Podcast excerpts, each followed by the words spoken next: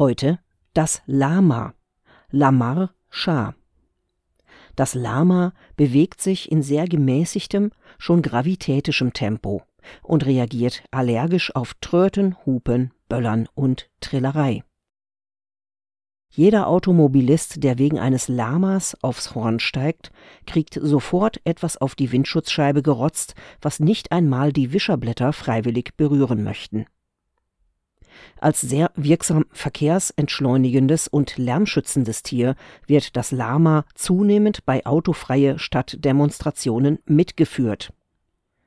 Da es ansonsten kinderfreundlich, sozial, friedliebend, tolerant und kuschelig ist, sieht sogar die Polizei keinen Anlass, ein Lama durch irgendwelche Geräusche unnötig zu provozieren